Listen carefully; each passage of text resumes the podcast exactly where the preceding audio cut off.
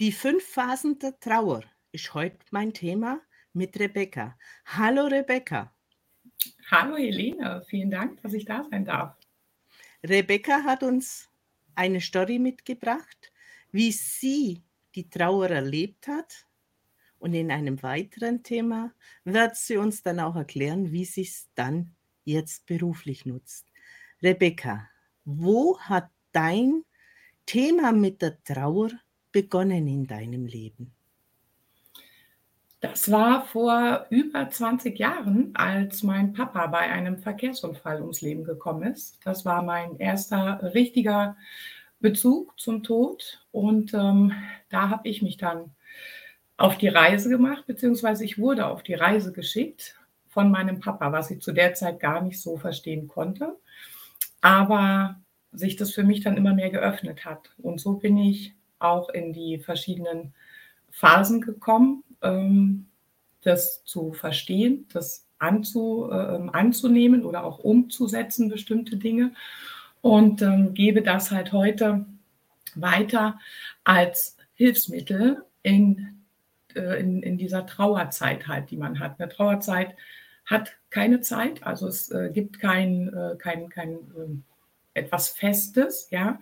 Das kann sich tatsächlich über viele Jahre auch ziehen. Und wenn man sich da einfach auch mit, äh, mit befasst, sich reingibt, wo befinde ich mich oder wo befindet sich der Trauernde. Ja, man ist ja nicht oft von Anfang an dabei. Viel, also das ist so meine Erfahrung, vieles ist auch gar nicht angeschaut worden. Also in der Zeit, in der wir jetzt leben, ist es ja ein Thema, was zum Glück immer mehr sichtbarer wird, immer mehr Gehör bekommt und ähm, da auch über Jahre, was ähm, man mitgenommen hat. Also Menschen fühlen sich auch oft unperfekt, ja, oder nicht richtig, weil ähm, sie, sie sagen, ja, ich traue immer noch. Das tut man auch, ja. Also die Trauer ist ein Teil des Lebens, wenn man das einmal erlebt hat, wenn man das mehrmals erlebt hat.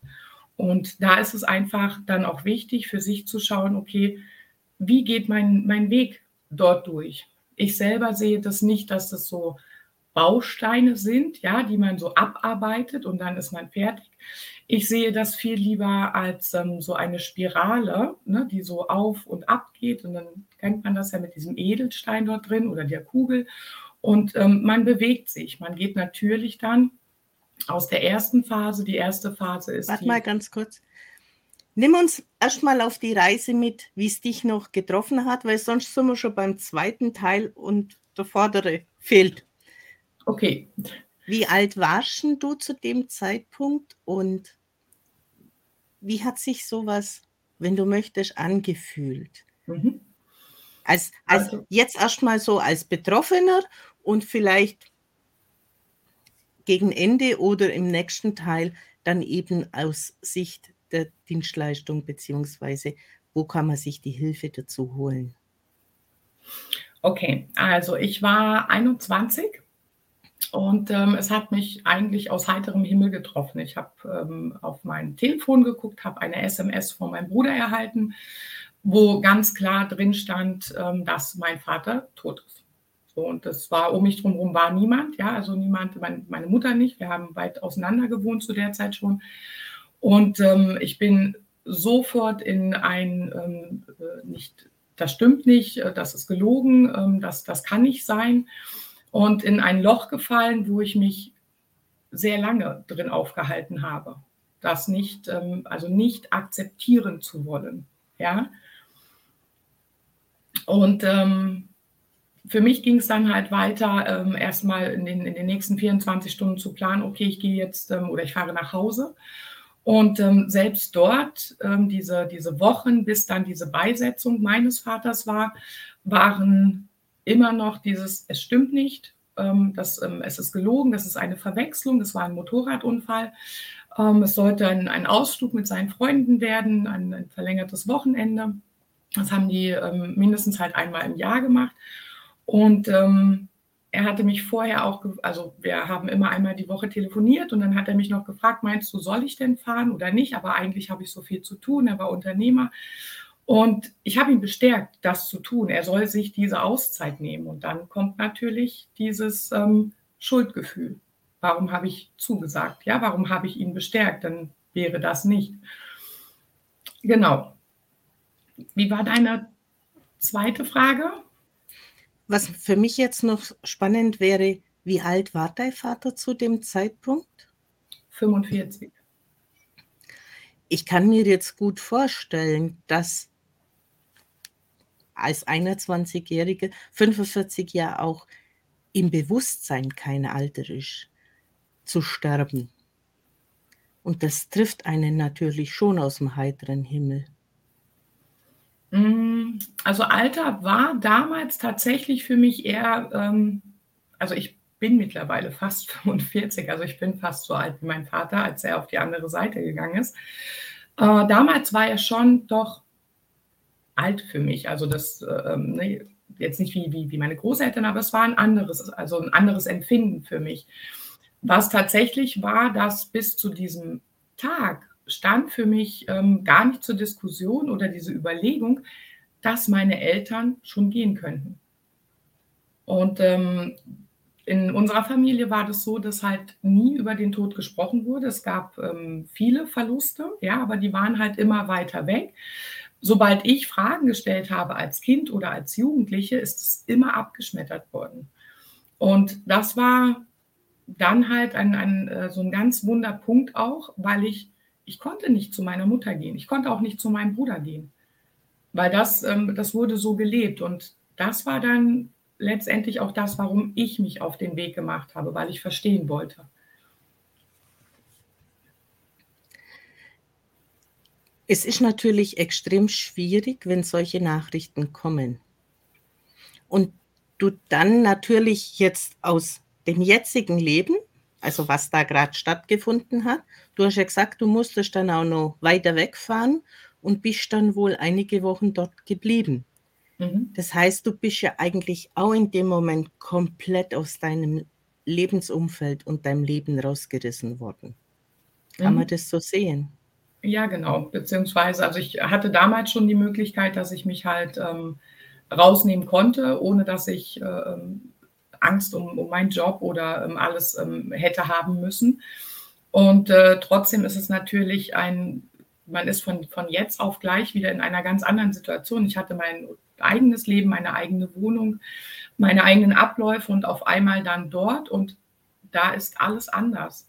Ja, also es ist, äh, beginnt ja tatsächlich auch mit diesem, ich gehe in das Haus, wo ich aufgewachsen bin und ich weiß, da ist eine Veränderung. Auf einmal riecht alles anders, es sieht anders aus. Meine Mutter war sehr klar in, äh, in ihrer Entscheidung, dass sie sofort gesagt hat, also diese 24 Stunden, die ich hatte, um nach Hause zu fahren, hat sie alles von meinem Vater weggeräumt. Sie konnte das nicht sehen. Für mich als Tochter, als Kind war das ganz schlimm, weil quasi wurde er ausradiert. Ne, sie hat ihn nicht ausradiert. Ähm, das war aber ihre Art, damit umzugehen. Und ähm, das ist dann, wenn man sich dort, also es waren drei Wochen, die ich dort war, äh, wenn man sich dann da auch noch neu finden muss, ne, wo man ja selber erstmal mit einem ganz anderen Problem zu tun hat, das überhaupt zu realisieren, was ist da passiert. Und ähm, bei meinem Vater war es halt so, dass dieser Unfall, also er wurde nicht von ihm verursacht. Und ich bin immer ein sehr, ähm, ich muss immer alles wissen, so ein, so ein Mensch. Ne? Und ich habe recherchiert, ich habe monatelang recherchiert, ich habe wirklich alles in Bewegung gesetzt, um zu verstehen. Und das ist, ähm, also es ist natürlich äh, kräftezehrend. Man verdrängt einen anderen Punkt, ja. Und ähm, ich musste mir auch von anderer ähm, Stelle dann quasi sagen lassen, es geht hier nicht mehr weiter. Du wirst die wirkliche Wahrheit nicht finden. Und das ist schwierig, wenn man das dann ähm, sich eingestehen muss, akzeptieren muss. Letztendlich stellt sich das für mich so dar, deine Mutter war sehr schnell in der Umsetzung und du warst im Prinzip das genaue Gegenteil und wolltest das alles erklärt haben. Kann jetzt das sein, weil bei euch in der Familie Tod nie, über Tod nie gesprochen wurde, das wirklich ein schnell wegschieben von deiner Mutter empfunden werden konnte? Mm, Also, ich habe das natürlich auch für mich auseinandergenommen, äh, beziehungsweise ich konnte mit meiner Mutter dann auch, ähm, ein paar Jahre später konnten wir da sehr offen drüber reden. Äh, war es bei ihr das ist ihr Schutzmechanismus gewesen. Alles so schnell wie möglich weg. Ähm, ich muss mich in dieses neue Leben reinfinden, ne? Also, ihr war klar, dass sie ähm, sie muss etwas machen. Sie hat, äh, 2 Kinder, obwohl ich, ne, nicht mehr zu Hause gewohnt habe. Mein Bruder ist wesentlich jünger, der lebte noch bei ihr oder bei meinen Eltern. Und ähm, sie hat es dann in einer anderen Phase ganz anders aufgearbeitet, was sie in der ersten weggeschoben hat. Ja, das war aber damals ähm, für sie überhaupt nicht sichtbar. Ähm, ich konnte das zu dem Zeitpunkt natürlich nicht benennen. Ich habe mich dann einfach nur äh, hilflos, allein gefühlt, ne, weil wir ganz unterschiedlich damit umgegangen sind. Sie wollte nichts wissen, wie dieser Unfall passiert ist, wieso, weshalb, warum. Und ähm, hat mir da dann halt auch Vorwürfe gemacht, als ich gesagt habe, ich möchte ähm, ins Krematorium fahren, ich möchte mich von meinem Vater verabschieden. Ja, das war für mich ganz wichtig, das war heilsam. Und ähm, für sie ein, ging das überhaupt nicht. Ja? Und ähm, somit ist halt jede Etappe, die es gibt in dieser, in, in dieser Trauerphase, für jeden ganz anders, ganz individuell. Und da ist es wichtig, wirklich auch hinzuschauen und ähm, auch zu hören. Ne? Dann, ähm, was gibt der andere? Manchmal ist es noch nicht mal ein gesprochenes Wort, sondern einfach eine, eine Reaktion, eine Gestik, wo man versteht, also wenn man, wenn man in, diesen, in diesen Themen drin ist, was ist, ähm, was ist jetzt seine Reaktion darauf? Warum und wo kann ich jetzt anfassen? Wo kann ich unterstützen? Was ist denn die erste Phase und was sind in dieser ersten Phase typische Ereignisse, Geschehnisse oder wie benennt sich das Ganze? Also die erste Phase ist die Verleumdung, dass das nicht stimmt, dass es ähm, gelogen ist, dass es nicht wahr ist, dass es, ähm, nein, das passiert nicht mir, ne, das ist nicht in meinem Leben ähm, das einfach erstmal weg, weil ja in dem Moment, wo man so eine äh, Information bekommt, es passiert automatisch ein Schock des Körpers. Ne? Und der Körper hat seinen, seinen, seinen Schutzmechanismus und das, was unser Verstand macht, ist ähm, erstmal nein, nein, nein, nein, nein, nein, nein. So, und das ist, bei manchen sind es nur ein paar Stunden, wo das dann, ähm, ähm, wo das dann klar ist, wo es in die zweite Phase geht. Es kann sich aber auch über Wochen hinziehen, dass das angenommen wird, also wirklich bis zu ähm, apathischen Zuständen. Ist diese Verleumdungsphase gleich, ja, es ist schwierig zu beschreiben, es mal, äh, gleichzusetzen, wenn jemand akut aus dem Leben geht oder wenn man sagt, der 20 Jahre ist der schon krank und es ist, man hat es kommen sehen.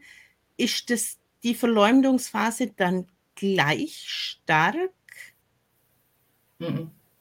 Also du kannst es nie auf, auf eine Situation oder, also wie das jetzt bei mir war, bei meinem, bei meinem Papa, ne, ähm, kannst du natürlich gar nicht so vergleichen wie jemanden, den du begleitest, ja, der, der jetzt stirbt, wo du weißt, okay, es wird dieser Tag kommen. Es kommt auch diese Verleumdungsphase, ne, weil dieser, dieser, es ist ein Schreckmoment, ne, ob man jetzt selber wirklich dabei war und äh, denjenigen hat gehen lassen dürfen oder ob man das halt kurz danach erfährt. Dann ist erstmal dieser, dieser Schock, diese Bewusstheit, ab sofort wird alles anders. Ne, dass ähm, diese Person nicht da ist. Und von daher ähm, ist es einfach bei, also bei jedem völlig anders. Schwierig natürlich, ne, wenn man absolut unvorbereitet solch eine Botschaft bekommt. Was wäre denn dann die Stufe 2? Das sind dann die Wut und Schuldgefühle. Wut, wirklich dieses ähm, Nein, das ähm, rausschreien wollen, was ähm, in meinen Augen immer das Beste ist. Ähm, jetzt nicht jemand anderen anschreien, ne, sondern wirklich dieses, was im Körper passiert, ne, dass man merkt das, das staut sich an, da ist etwas, das, das will raus, ne, dass es drückt, dieser, dieser drückende Schmerz, was auch in den meisten Fällen viel mit Weinen. Ja, ich wünsche wirklich jedem, dass er viel, viel weinen kann, weil Tränen äh, das rausbringen. Und wenn dieser Wunsch. Wie war denn das jetzt zum Beispiel bei dir, diese Phase? Diese Phase 2? Die, die, zweite, die habe ich dann ähm, für mich sehr bewusst gelebt, aber damals noch unwissend, ja, ähm, dass ich äh, in, in, in dieser Phase bin. Mein Vater war Jäger vom, vom Hobby. Und ähm, ich hatte das Bedürfnis, ich muss jeden Ort, wo er war, also er hatte ein äh, Transportunternehmen, das heißt, ich habe jeden LKW ähm, beräumt, ich habe seinen LKW ausgeräumt, weil das, ähm, also meine Mutter konnte es nicht. Und dann habe ich das gemacht und ich habe das äh, quasi so akribisch gemacht, wie mein Vater ihn gehegt und gepflegt hat. Ich habe mir ähm, die Erlaubnis geholt, dort von den, äh, von den Jägern, dass ich seinen letzten Schuss in seinem Revier geben konnte, weil ich, ähm, also niemand von uns hat das äh, übernehmen wollen, ne? die Jagd, die, die Pacht. Und ähm, so bin ich Schritt für Schritt gelaufen. Am Tag seiner äh, Beerdigung sind wir an seine Kanzel gegangen, an seine Lieblingskanzel, ähm, meine Mutter, mein Bruder und ich, und haben dort eigentlich unsere ganz private Beisetzung gemacht, weil wir wussten, es wird ähm, es werden wahnsinnig viele Menschen kommen. Ne? Was, ähm, wir wollten das natürlich zulassen, weil ganz viele sich ja auch verabschieden wollten. Aber wir wollten auch unsere Zeit haben, ne? als ähm, quasi Familie. Und ähm, so nimmt man so Stückchen für Stückchen mit. Und dann bin ich auch, ähm, als ich diese Etappen, ähm, die ersten durchlaufen habe, war dieses Gefühl, ich, ich muss schreien, ich muss das irgendwie rauslassen. Und natürlich ich wollte niemanden anschreien, ich wollte auch nicht, dass es jemand hört und dann ne, ähm, äh, versucht mir zu helfen, weil ich in dem Moment, ich brauchte keine Hilfe, aber ich musste das rauslassen und das habe ich auch in seinem Revier gemacht, wo ich wusste, es ist weit und breit keiner und das ist tatsächlich sehr befreiend, ja. Wie nennt sich denn dann die dritte Phase und wie hast du sie durchlebt? Das ist dann das Verhandeln und das Feilschen. Also verhandeln, dass man wirklich das annimmt, dass ähm, dieser Mensch nicht mehr im Leben ist und dann zu schauen, wie sortiere ich mich neu, wie kann ich diese Riesenlücke, die entstanden ist, ja, oder es, es, kann auch eine kleine Lücke sein, wenn das jemand war, der halt ähm, irgendwie weiter weg war, aber trotzdem hatte man einen regelmäßigen Bezug zu dieser Person. Das fällt ja auf einmal weg, ob das Telefonate sind ne, oder ähm, familiäre Treffen zwei, dreimal im Jahr. Auf einmal wird diese Person halt nicht mehr daran teilnehmen. Und da dann wirklich zu schauen, ähm, wie kann ich das akzeptieren für mich, wie kann ich das annehmen, wie kann ich mich neu strukturieren. Und das ist tatsächlich die Phase, ähm, also die zwei und die drei finde ich immer sehr, ähm, also ich beobachte diese sehr, sehr gern, weil das oft immer noch mal so ein Zurückfedern oder so ein, so ein Überlappen gibt. Ne? Und auch da kann man kann einfach nicht sagen, in der Zeit ist es jetzt vorbei. Das kann sich sehr, sehr lange ziehen, ne? je nachdem, was halt alles mit reinkommt, welches, äh, welche äh, Struktur derjenige im Leben des anderen halt hatte. Und ich finde auch, jede Trauer ist einfach anders und es ist wichtig, jeden auf seine Art trauen zu lassen. Mhm. Absolut. Das ist halt wirklich das, ähm, wo, äh, also was, was für mich dann auch so wichtig war, weil ich sage mal, ein, ein, ein äh, besseres Beispiel als meine, meine Mutter und mich gab es für mich nicht. Ja, ähm, ich wollte reden, ich wollte das verstehen und ähm, ich habe mir also eigentlich musste ich gar nicht wirklich suchen, sondern ich bin durch ganz tolle Menschen auch geführt worden. Also die ähm, Bestatterin meines Papas äh, hat da einen sehr, sehr großen Anteil dran. Ne? Und eine Freundin meiner Mutter, die ist ähm, christlich. Und ähm, was für mich damals gar nicht, äh, gar nicht wichtig war ne? in, in, in jungen Jahren. Und äh, die hat ganz wundervolle Gespräche mit mir geführt, hat mich auf den Weg gebracht. Und meine Mutter ist halt wirklich also eigentlich bis kurz vor ihrem Tod, ist meine Mutter so gewesen, ich will das nicht. Ungefähr das letzte Jahr, bevor sie verstorben ist, ähm, hat sie sich geöffnet und hat angefangen zu reden, hat Fragen zu, gestellt ne, und ähm, hat sich dann von mir halt auch begleiten lassen oder äh, ähm, hat dann auch gesagt, okay, ich will da jetzt aber hinschauen. Ne, ich, ich möchte das jetzt ansprechen. Das waren sieben Jahre. Und von daher weiß ich, ähm, wie unterschiedlich das ist. Ne? Es, es, geht auch ganz, ganz schnell, ne? dass jemand ähm, sich dessen auch bewusst ist, okay, das, es gehört dazu. Ne? So wie jemand geboren wird, wird jemand sterben. Natürlich ist es immer eine Tragik, ja, wenn ein, ein Unfall dahinter steht, wenn es um Kinder geht. Ne? Und wie weit ist die Persönlichkeit, die es getroffen hat? Du hast vorher auch noch was angesprochen mit den Festlichkeiten. Ich sehe da ein sehr großes Problem für einen sehr großen Anteil an Betroffenen, die ja die ersten zwei Jahre, würde ich sagen, massive Probleme mit Familienfestlichkeiten oder anderen Festlichkeiten haben, wo man sich immer gemeinsam getroffen hat oder Begegnungen gemeinsamer Art mhm. hatte da kann ich wirklich nur jedem sagen, hör auf dein Herz. Wenn du das Gefühl hast, dass das ist gerade nicht gut, ja, ich möchte dort nicht hingehen, dann geh dort nicht hin. Und einen Kompromiss zu finden, ist in meinen Augen immer der falsche Weg. Es wird der Tag wieder kommen, wo man das, wo man bereit ist, wo man dorthin geht. Aber gerade diese ähm, diese Sachen, wo ähm, Familie, Vereine ne, auf, äh, aufeinandertreffen, vielleicht auch noch, wo man gemeinsam war, ne, wo man äh, dann Weihnachtsfeiern und, und, und hatte. Wenn man nicht bereit ist, und das, man merkt das, man merkt es sehr gut, wenn man auf, ähm, auf, auf sein Inneres hört, dann geh einfach bitte nicht hin. Und man ist auch niemandem eine Rechenschaft schuldig, warum nicht. Ja, und ich, was ich persönlich ganz schlimm fand, war das erste ähm, bei, der, bei der Beisetzung meines Vaters. Das, wir sind halt in, oder ich bin auch in, in einem Dorf groß geworden. Und es war immer dieses äh, klassische, ähm, man lächelt in dem ersten Jahr nicht, man besucht keine, äh, ähm, äh, keine Feiern und natürlich trägt man schwarz auf einer Beerdigung. Warum? Warum muss ich mich in etwas reinzwängen lassen?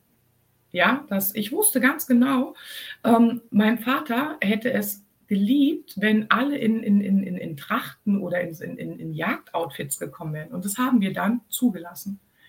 So dass jeder das für sich entscheiden konnte. Es hat natürlich vor 20 Jahren wirklich so einen kleinen Ruck gegeben dort. Ja, wie können Sie denn? Wo wir aber ähm, als Familie gesagt haben, das ist egal, so fühlen wir uns wohl und so hätte er sich wohl gefühlt. Und das andere ist dieses vorgeschriebene, du musst ein Jahr trauern. Ich trauere immer ich gehe nur anders halt damit um. Ja, und natürlich habe ähm, auch ich meine festen Tage, ob das der Sterbetag meines Vaters ist, der Geburtstag, Weihnachten. Ähm, ich habe mittlerweile zwei Kinder, die hat er nie kennengelernt oder meine Kinder haben nie meine, ähm, ihre Großeltern kennengelernt. Aber wir reden, wir reden ganz offen darüber und meine Kinder wissen auch, dass an jedem dieser Tage gibt es bei uns eine Kerze. Und die ist dann für Oma, für Opas, für alle.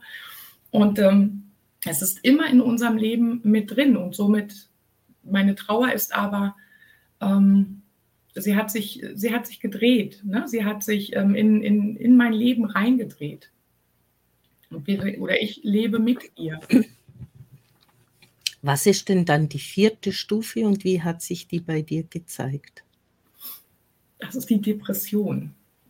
Und ähm, Depression muss jetzt nicht unbedingt sein, dass man ähm, dann Hilfe benötigt. Das kann natürlich äh, kann das passieren, ja, dass man aus dieser ähm, aus diesem Gefühl, ähm, ähm was, also es ist halt alles, es ist Ohnmacht, es ist Hilflosigkeit, es ist nicht selber ähm, Wege zu finden, das, das neue Leben oder das, diesen neuen Abschnitt zu leben. Ähm, das ist das eine ja, dass man wirklich dann Hilfe braucht. Manchmal zieht sich das auch über Jahre und man stellt wirklich auch erst Jahre später fest, dass da ganz dringend Hilfe nötig ist, ne, weil derjenige so gefangen ist. Manche leben dann auch einfach wie ähm, ein, ein Roboter. Okay, ich mache das jetzt, ja, weil das, ich muss das machen, aber die komplette Freude, die Lebensfreude ist weg. Also sie kommt auch nicht zurück. Sie, sie schafft es nicht, durch diese Tür durchzugehen. Und Das ist, ähm, also ist auch sehr unterschiedlich. Ne? Das kann ein, ein, ähm, ein paar Wochen sein, ein paar Monate, aber es kann sich halt auch wirklich Jahre ziehen. Da ist auch wieder meine Mutter, wo sich das sehr lang gezogen hat, bis sie dann diese Tür öffnen konnte, aufmachen konnte.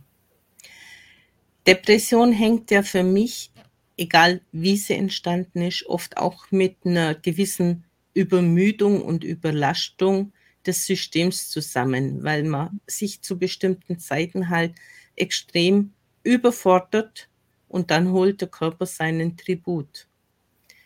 Hat das jetzt mit der Depression auch ein Stück weit was zu tun? Mm, also ich würde das in dem Fall nicht an Überforderung, sondern halt auch ähm, an dieses ähm, Übergehen dieser, dieser, dieser Phasen. Ja, also viele Menschen schauen sich nicht, schauen sich sich nicht gern an. Also das fängt schon damit an, indem man wirklich morgens mal in den Spiegel schaut, sich selber in die Augen schaut und sagt, ich bin gut, ich liebe mich. Ja, ich, ich bin so, wie ich bin, bin ich perfekt.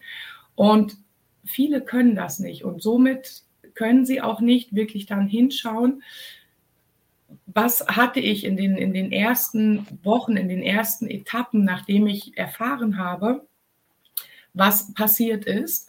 Und ähm, vieles wird verdrängt, weggeschoben hm. und das ist das, was in dem, also in der, in, in dieser Trauerzeit, äh, Trauerzeit zu, zu Depressionen dann führt.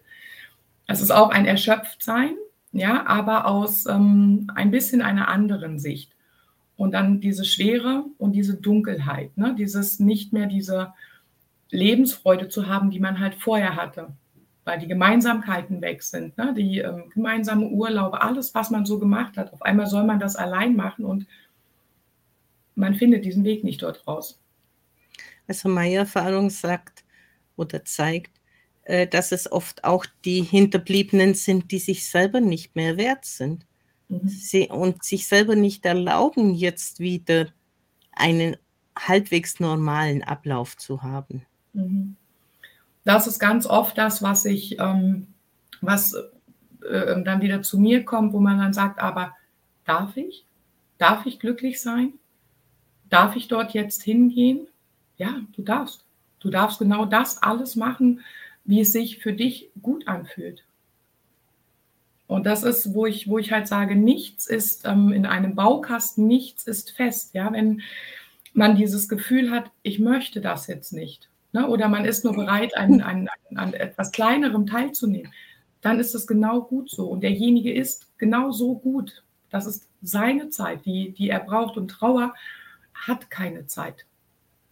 Ja, also das ähm, ist dieses, ähm, dieses Ja, was immer an, äh, ähm, an, an, angedichtet wurde. Ne? Und ähm, ab dann darf man erst. Nein, ich darf machen, was ich möchte. Und was ist dann die fünfte Stufe, die wir heute noch betrachten?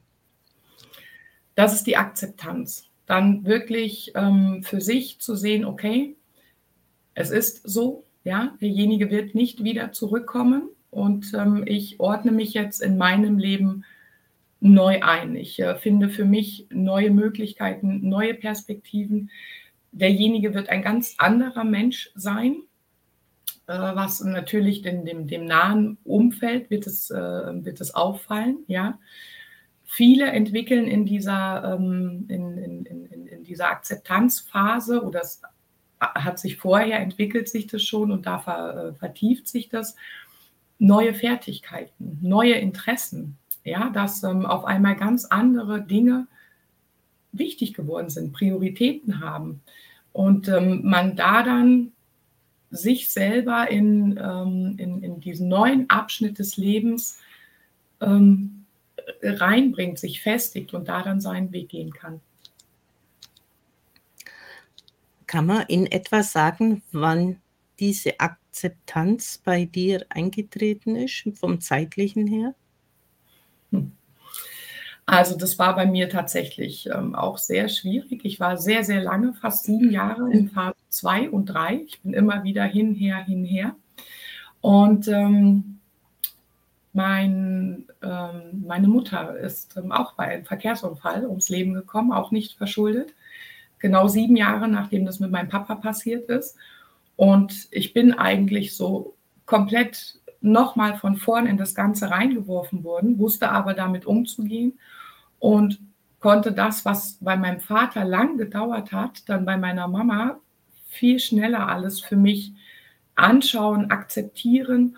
Und ähm, habe da dann für mich ein, ähm, für beides, für meine äh, Mama und für meinen Papa, einen wunderschönen ähm, Abschluss gefunden, also was diese Depression betrifft, ja, diese ähm, nicht fähig sein zu können, bestimmte Dinge machen zu können. Also ich konnte arbeiten gehen, das ging alles, aber ähm, ich war sehr in mich gekehrt, ne, in vielen Dingen, habe auch an vielen Sachen nicht, äh, nicht teilgenommen, aus genau diesen Gründen, weil ich immer nicht wusste, was machen meine Emotionen mit mir.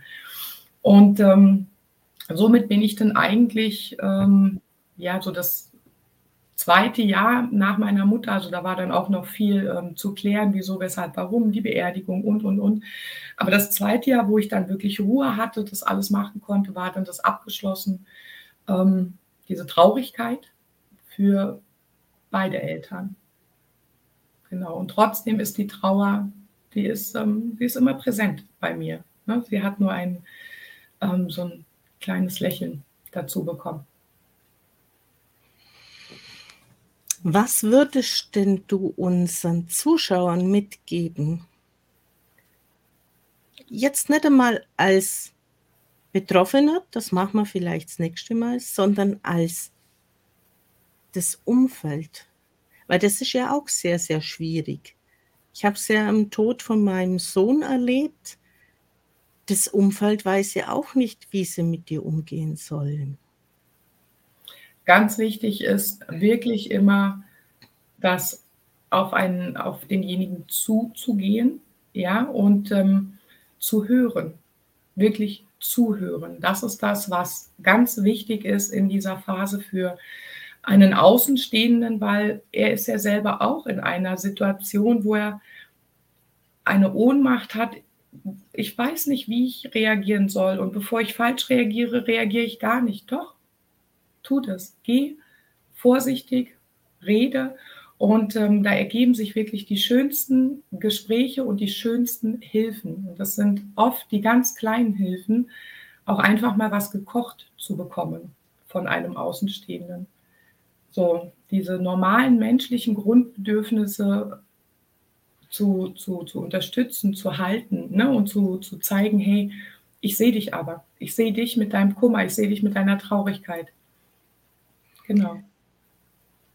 Für mich ist es immer das Wichtigste, Menschen an der Seite zu haben, die mich in meiner Trauer so aushalten, wie ich bin.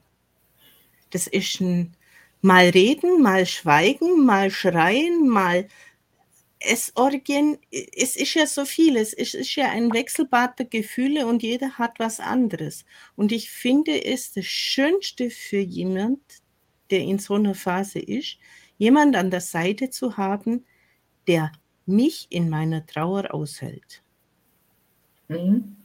Wobei, ich verstehe dich, wobei das aber wirklich auch für Hinterbliebene sehr, sehr schwierig werden kann. Ja, also wenn du jetzt, ähm, du kennst jetzt so meine Geschichte mit meiner Mutter, sie hätte es niemals ausgehalten.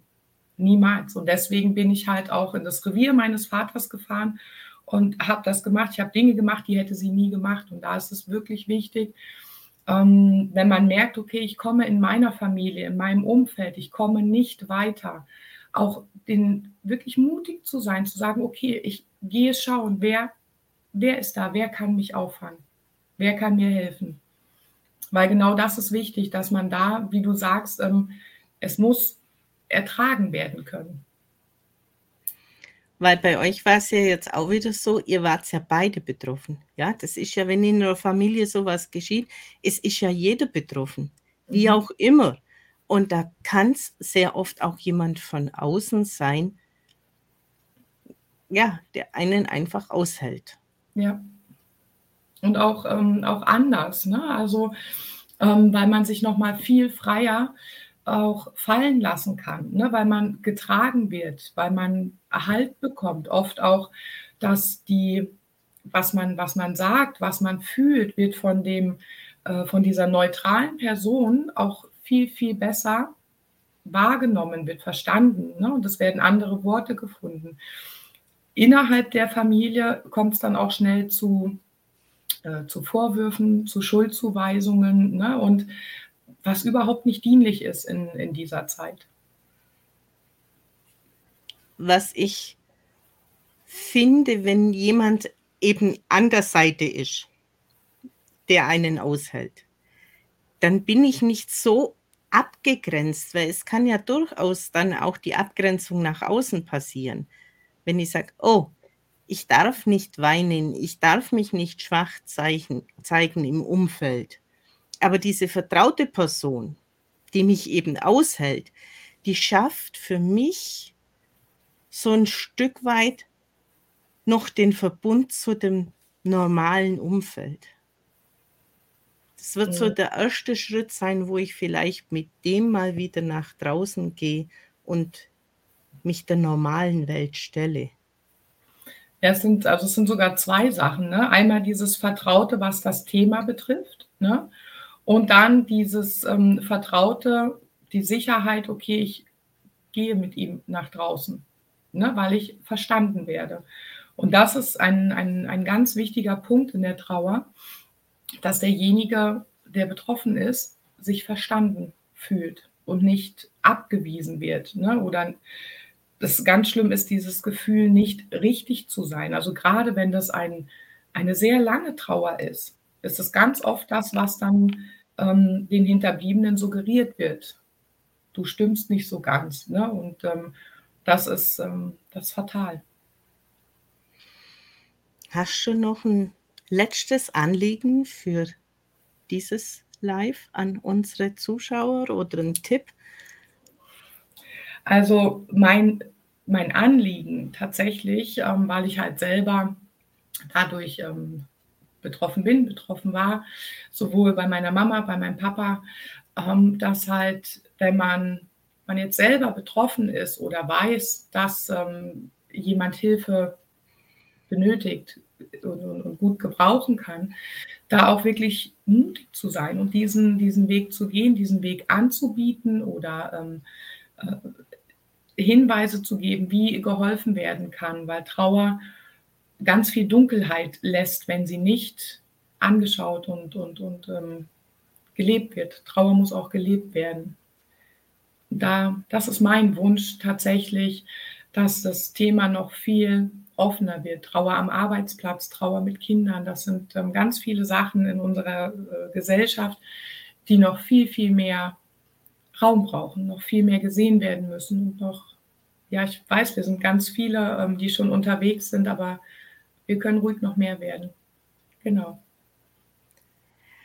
Dann sind wir am heutigen Ende angekommen. Rebecca, vielen Dank für deine Einblicke und ich bin gespannt, was in diesem Thema in der nächsten Sendung auf uns wartet, was du dann noch uns mitzugeben hast.